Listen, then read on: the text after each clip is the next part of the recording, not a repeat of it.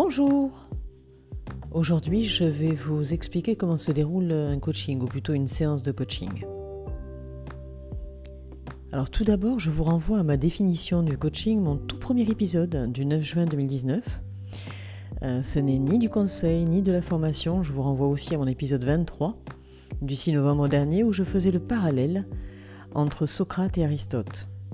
Pour rappel, le parcours du coaching, c'est 6 à 8 séances sur une durée qui va représenter 4 à 12 mois. On réalise une à deux séances par mois et elles durent 45 à 90 minutes. Voilà pour le coaching en général. Le coach va permettre à son client de révéler tout son potentiel en questionnant et en poussant ses capacités, mais toujours selon la volonté du client, du coaché. Alors, comment ça se passe une séance de coaching? La toute première est particulière. Elle va permettre de déterminer l'objectif. Un objectif SMART. Là, je vous renvoie à mon épisode 5. Améliorer ses performances, où je vous donnais la définition de cet acronyme. Pour les séances suivantes, alors je vais ici schématiser, simplifier, et hum, le but c'est de pouvoir le dupliquer en auto-coaching. Alors en auto-coaching, par contre, on ne fera pas euh, des séances de, 45 minutes, euh, non, ou plus même. En auto-coaching, je préconise un rendez-vous toutes les semaines, seul à seul, vraiment dans un espace où vous ne serez pas dérangé, des séances de 15 à 30 minutes maximum. Chaque séance va s'articuler en quatre temps. Le premier, c'est de faire un état de la situation, quels sont les changements qui sont intervenus depuis la dernière séance? Comment avez-vous réussi à opérer ces changements? Comment réutiliser ces acquis?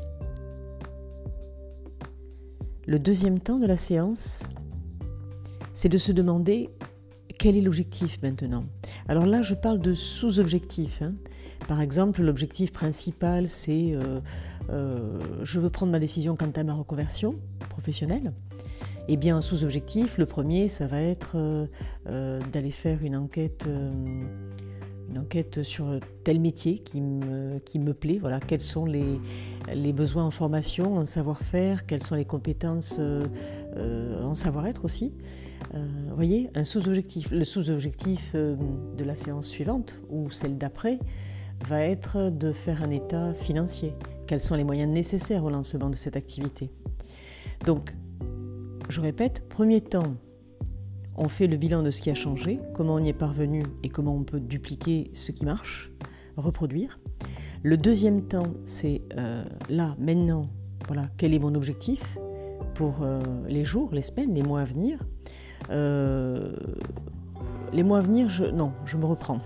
On est en coaching, on est sur quel est mon objectif pour les jours à venir Qu'est-ce que je vais vouloir mettre en place d'ici la prochaine séance Le troisième temps, c'est de se poser la question de, des ressources nécessaires pour y parvenir euh, et des freins qui pourraient me limiter, vraiment d'être dans le, la sincérité de ce qui est possible par rapport à cet objectif, euh, comment on va s'y prendre. Quatrième temps fort de la séance, c'est de mettre justement le plan d'action en place. Alors j'ai décidé de mon objectif, mon sous-objectif d'ici la prochaine séance. J'ai déterminé ce qui va me permettre d'y arriver, ce qui pourrait me bloquer. Et là, je mets en action. Alors, pour reprendre l'exemple de tout à l'heure, bon, mardi, je vais voir euh, euh, mon comptable euh, parce qu'on va ensemble déterminer comment je, lève euh, tel fonds ou au contraire comment je mets mes liquidités en partie sur tel support ou tel autre. Vraiment de se mettre un plan d'action concret avec des dates, avec un timing type agenda. Hein. Je vous renvoie là aussi à mon, épisode Un seul agenda.